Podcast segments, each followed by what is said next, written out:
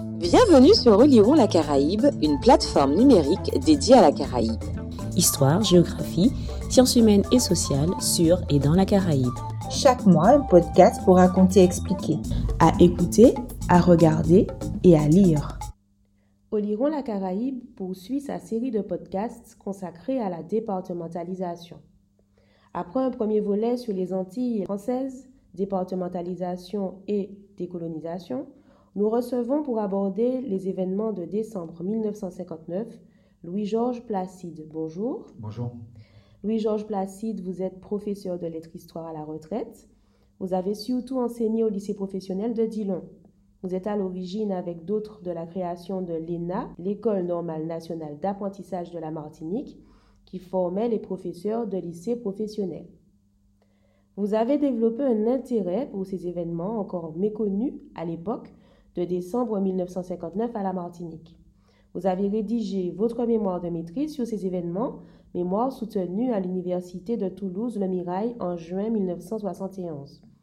Si votre intérêt pour l'événement est militant, vous avez le souci de replacer ce fait dans sa dimension historique. Alors tout d'abord, pourquoi avez-vous choisi de travailler sur ce sujet? En fait, c'est le sujet qui m'a choisi dans la mesure où je me trouvais précisément dans une réunion militante, la GEM, pour ne pas la citer, Association générale des étudiants martiniquais, donc à Toulouse, et j'ai contesté la version des faits qui m'était présentée. Et le président de la GEM m'a dit, dans ce cas, tu viens de trouver ton sujet de maîtrise. Et depuis, donc, depuis 70, je ne travaille que sur ce sujet. Bon, que, bon, j'exagère, mais prioritairement sur ce sujet. Alors, avant d'entrer dans le détail de l'événement lui-même, comment peut-on étudier le fait historique hein, que constitue cet événement, ces événements de décembre 59 Quelles sont les sources utilisées? Disons que j'avoue que j'ai toujours privilégié la source témoin.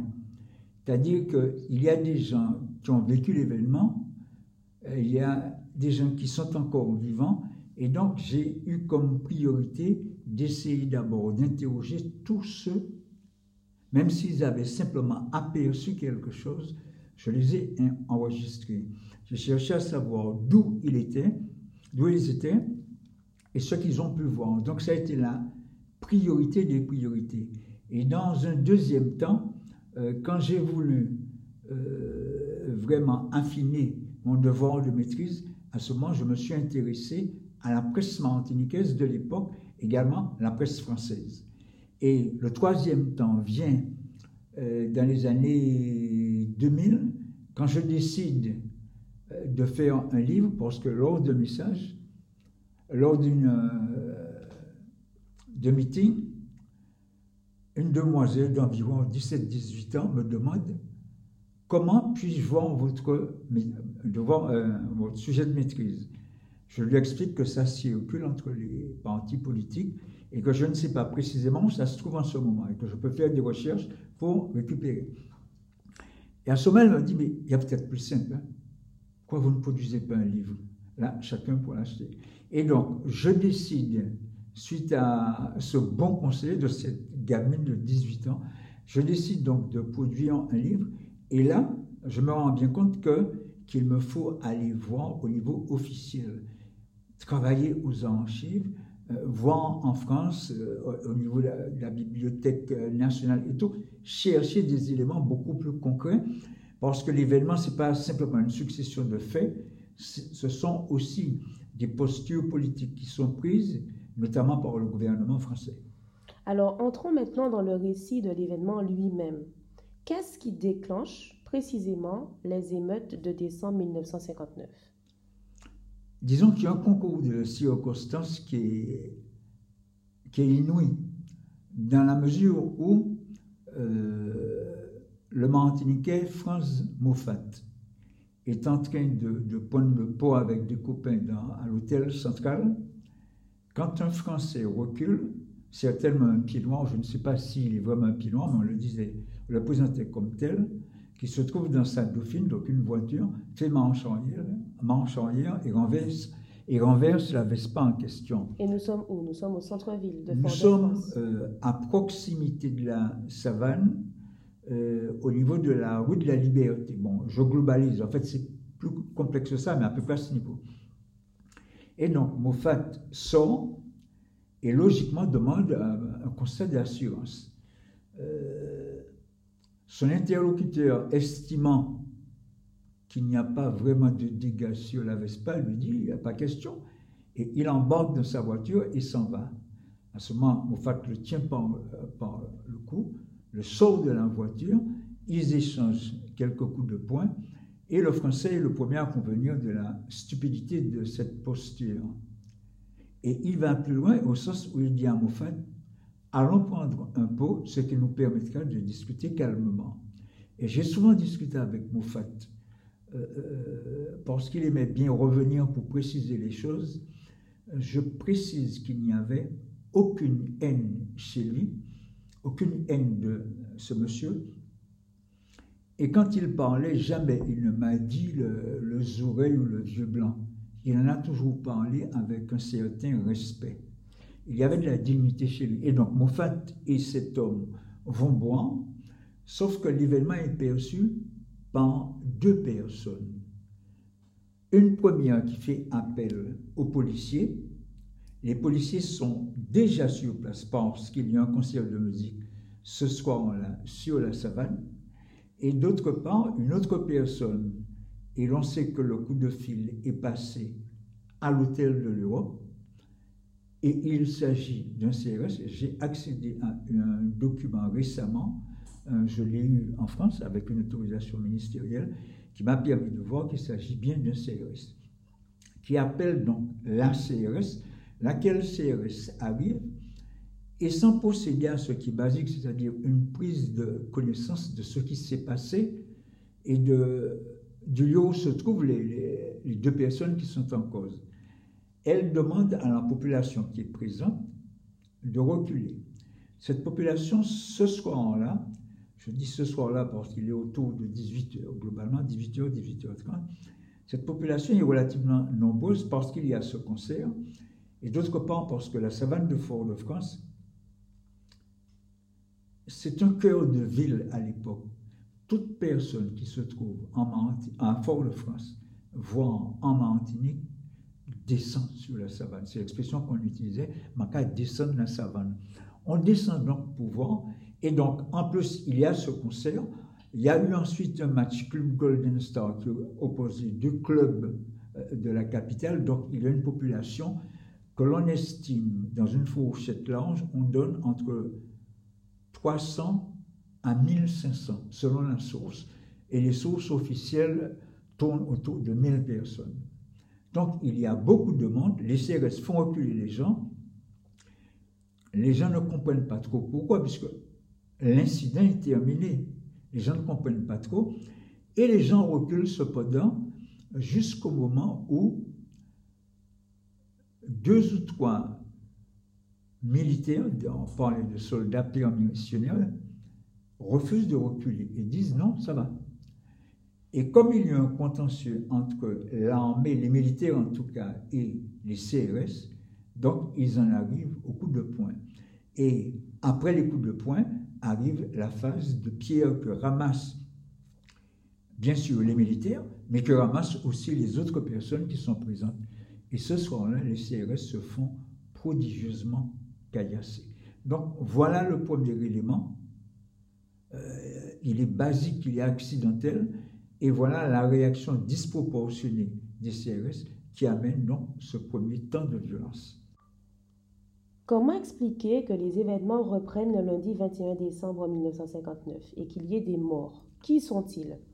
D'abord, les événements reprennent en deux temps. D'abord, le lundi matin, pense que les gens qui descendent sur la savane pour savoir ce qui s'est passé ont le spectacle des CRS qui tournent autour de la savane armés jusqu'aux dents.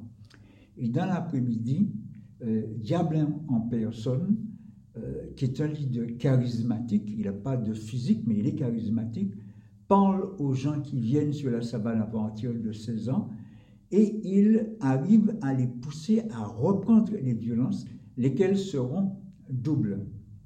Une partie des gens restent sur place et attaquent à nouveau l'hôtel de l'Europe, et une autre partie des gens vont sur le boulevard du général de Gaulle. Et à ce moment, les choses dérapent. Elles dérapent parce que la force de l'ordre qui est mobilisée, ce sont les policiers. Policiers qui, en fait, n'ont pas de formation spécifique à, ce type de situation. Et donc, il se trouve que les gens étant face aux policiers, ils fuient au centre-ville et au centre-ville, les choses dérapent puisque les policiers, en tout cas deux policiers, tirent sur des jeunes.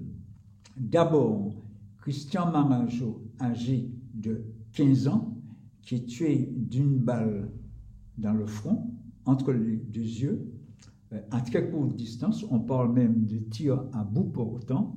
Et d'autre part, donc, au niveau de la rue Villaret-Joyeuse, c'est-à-dire la rue actuelle que l'on appelle au doute du Matouba, donc derrière l'Olympia, Edmond Éloi Véronique, dit Rosile, âgé de 21 ans. Donc voilà les deux éléments forts qui se produisent, à savoir l'engagement des policiers dans ces violences et les tirs qu'ils opèrent sur deux jeunes. Et à partir de là, les choses vont véritablement se traduire en émeute. Jusqu'à là, il n'y avait pas véritablement d'émeute. On passe à la phase d'émeute dans la mesure où les gens qui sont là ont du mal à comprendre pourquoi des Martiniquais tuent des Martiniquais. Et donc la cible principale des gens qui sont là dans la rue, la cible devient donc les commissariats qui se trouvent sur le territoire de Fort-de-France. À peu de choses près, à trois, exceptions près, tous les commissariats de Fort-de-France sont attaqués. Ils sont l'objet de tentatives d'incendie. Donc voilà un peu euh, ce qui se passe le lundi et les choses durent jusqu'à pratiquement une heure du matin. Que se passe-t-il le mardi 22 décembre? Pratiquement la même chose, sauf que le schéma sur le terrain n'est plus le même. Le schéma n'est plus le même parce que la population en veut tellement aux policiers qu'ils n'arrivent même pas à assurer la circulation automobile dans Fort-de-France. Donc, ils, sont retirés de la circulation et il n'y a comme force de l'ordre que des gendarmes, des gendarmes de Martinique et des gendarmes qui sont venus de Guadeloupe. Et au niveau du monde Pichevin, meurt un troisième jeune, Julien Betzi, âgé de 20 ans. De manière orale, il se dit que qu'il se trouvait en train de gravir les manches d'une échelle quand il reçoit une balle dans le dos. Les documents d'archives disent globalement la même version avec des détails euh, qui diffèrent, mais globalement, il est touché au dos. Quelles sont les conséquences immédiates de ces émeutes à la Martinique et que décide le gouvernement français? Alors, il y a deux grands types de, de, conséquences. La première conséquence, elle, se situe au niveau de l'État français euh, qui va réagir et ça va se traduire par des forces de gendarmerie euh, qui vont arriver immédiatement et par avion. Euh, parallèlement, en Martinique, il y a une réaction euh, qui est essentielle, c'est celle du Conseil général de Martinique qui se réunit et qui demande, entre autres, le départ des CRS de, de la Martinique, départ qui sera obtenu. Mais parallèlement, ce Conseil général demande aussi une évolution du statut politique de la Martinique, euh, chose qu'il n'obtiendra pas véritablement. Et le Conseil général souhaite avoir une plus grande participation à la gestion des choses de la Martinique et euh, en fait il a une fin de non-recevoir. Il y aura une évolution statutaire mais qui ne veut pas vraiment répondre à cette demande. Quelles sont les conséquences sociales et politiques sur le long terme? Bon, disons que ce qu'il faut comprendre, c'est que le gouvernement français apporte une réponse aux événements de Fort-de-France. D'abord, il y a la création du SMA. Ce SMA est créé pour une raison très simple, c'est qu'il s'agit de faire partir les militaires qui ont sympathisé avec les émeutiers et de les envoyer faire leur service en Guyane, dans le cadre du SMA, ou de les envoyer carrément en France. Et de là, ils iront sur le front algérien. Et parallèlement, on fait entrer des militaires français de sorte qu'en cas d'émeute, l'encadrement militaire soit au service du préfet. Le deuxième élément, c'est la chasse aux communistes. À savoir que très rapidement, on va donner au préfet de Martinique cette fameuse ordonnance 60 qui lui permet de développer une forme de macartisme à la française, c'est-à-dire qu'il a tout pouvoir et il peut, à partir de cette ordonnance, décider de qui doit quitter la Martinique. Et il n'a pas de justification à donner. Donc, le pouvoir du préfet est augmenté, cette chasse est organisée, et dans ce contexte, la dernière conséquence, et non des moindres, c'est la mise en place d'un bumidum. Honnêtement, il faut le dire, euh, décembre 59 n'explique pas la création du bumidum. En fait, le gouvernement français s'interroge déjà parce que le problème des dom-tom, c'est une forte natalité et un tissu économique extrêmement faible. Donc cette distorsion fait que la solution qui est retenue, c'est d'envoyer les, gens. On les envoie dans deux directions, d'abord vers la Guyane, puis dans un deuxième temps, on les envoie vers carrément euh, la France. Pourquoi vers la France? Parce que la France sort de la Seconde Guerre mondiale et elle entre par la suite dans une phase dite des Trente Glorieuses et elle a besoin de main-d'œuvre pour le bas de l'échelle sociale.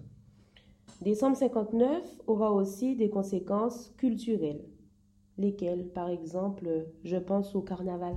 Disons que décembre 59 a entre autres inspiré la, chanson Couvertifé, chanson dans laquelle euh, un malheureux explique les déboires qu'il a parce qu'il ne comprend pas très bien ce que veut dire euh, couvre-feu.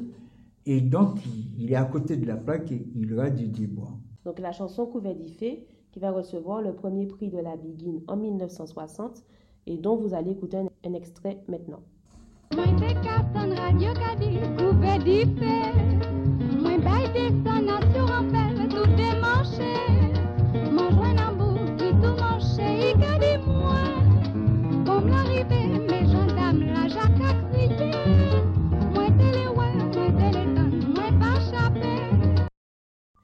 Dans quelle mesure les émeutes de décembre 59 coïncident-elles avec l'émergence de mouvements nationalistes à la Martinique?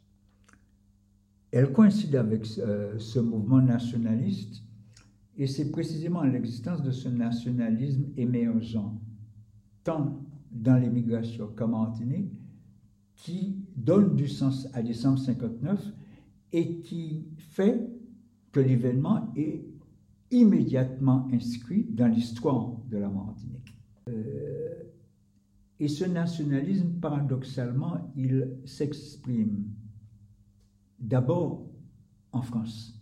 C'est-à-dire qu'autour d'associations comme la GEM, autour de personnalités comme euh, Manville, comme Glissant, effectivement, il y a euh, un nationalisme naissant au sens où les gens prennent conscience qu'il y a une identité martiniquaise et il y a des aspirations qui sont spécifiques et que le choix d'avoir transformé la Martinique en département français d'outre-mer correspond à une période, mais que, que dans la fin des années 50, euh, cette solution, n'est pas en adéquation avec les aspirations. Donc il y a effectivement ce phénomène qui euh, se développe, ce nationalisme qui prend naissance en Martinique, et le nationalisme en Martinique proprement dit va s'exprimer avec l'OJAM. Dans la mesure où l'OJAM, c'est la coïncidence entre, d'une part, la jonction, du moins, entre, d'une part, un mouvement nationaliste qui est sur place et qui a pour nom la bande et d'autre part la GEM. La GEM est autonomiste, la bande est nationaliste. Et ça donne naissance à l'OJAM. Laquelle OJAM, quand elle se fait connaître en Martinique, se dit être la fille de décembre 59. Pourquoi cet événement a-t-il modifié le regard sur la France métropolitaine, la départementalisation et la vie en Martinique? Alors, il modifie ce regard dans la mesure où, il faut le dire, euh, la période dite d'assimilation, la période de mars 46 correspond à de l'aliénation profonde. Et donc, décembre 59, c'est un événement qui va nous amener à prendre conscience que les choses ne se sont pas passées comme il était prévu qu'elles se passent, prendre conscience de cette déception et de ce fait euh, des aspirations nouvelles émergent. Et globalement, pour simplifier les choses, je dirais que ce sont des aspirations de nature autonomiste et le Conseil général est le premier à parler d'une plus grande participation à la gestion de nos propres affaires. Selon vous, quelle place cet événement a-t-il dans les mémoires aujourd'hui? Les jeunes sont-ils intéressés par décembre 59 euh, Bonne question, car difficile. Euh, à l'évidence, décembre 59 occupe une place importante aujourd'hui encore dans l'histoire de Martinique. Et la commémoration du 60e anniversaire l'a prouvé, puisqu'il y a eu un minimum de neuf manifestations, euh, entre une qui commence à Casse-Pilote et la dernière qui se fait à l'hôtel euh, de la CTM, donc à l'ancien conseil général, il y a eu un minimum de neuf euh, conférences débats. Et chaque fois, les gens étaient nombreux et ont posé des questions. Je vais terminer par un sentiment strictement personnel parce que je le trouve beau. Quand on s'est trouvé à la CTM, à la conférence de la CTM, il y a une question qui m'a été posée par une gamine de 10 ans. Au départ, j'ai pensé que c'était une plaisanterie. Elle a pris son micro et elle a répondu. Cet enfant voulait savoir pourquoi les jeunes en 59 voulaient absolument rejoindre la savane de Fort-de-France. Donc, elle est quand même symbole de quelque chose. D'une manière générale, c'est vrai que la génération qui s'intéresse à décembre 59 a déjà un certain âge. Mais cette dernière question qui me reste à l'esprit me laisse espérer que d'autres personnes comme cette fille de 10 ans, vont prendre le relais et qu'on se posera d'autres questions, on fera avancer l'étude de décembre 59 parce que je reste persuadé que si une partie du travail a été fait, il reste encore beaucoup, beaucoup, beaucoup à faire sur décembre 59. Nous vous remercions vivement pour ces échanges, Louis-Georges Placide, qui permettent de faire le récit historique de cet événement majeur du XXe siècle en Martinique, nous nous laissons sur un extrait de Couvet d'Ifé, chant carnavalesque inspiré des événements de décembre 59. C'était Oliron la Caraïbe qui vous dit à bientôt pour un nouveau podcast.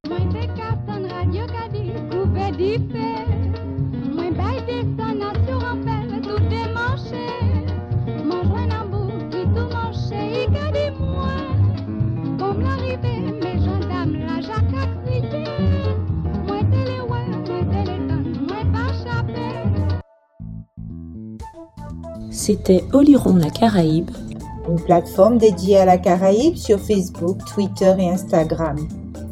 À écouter, à regarder et à lire.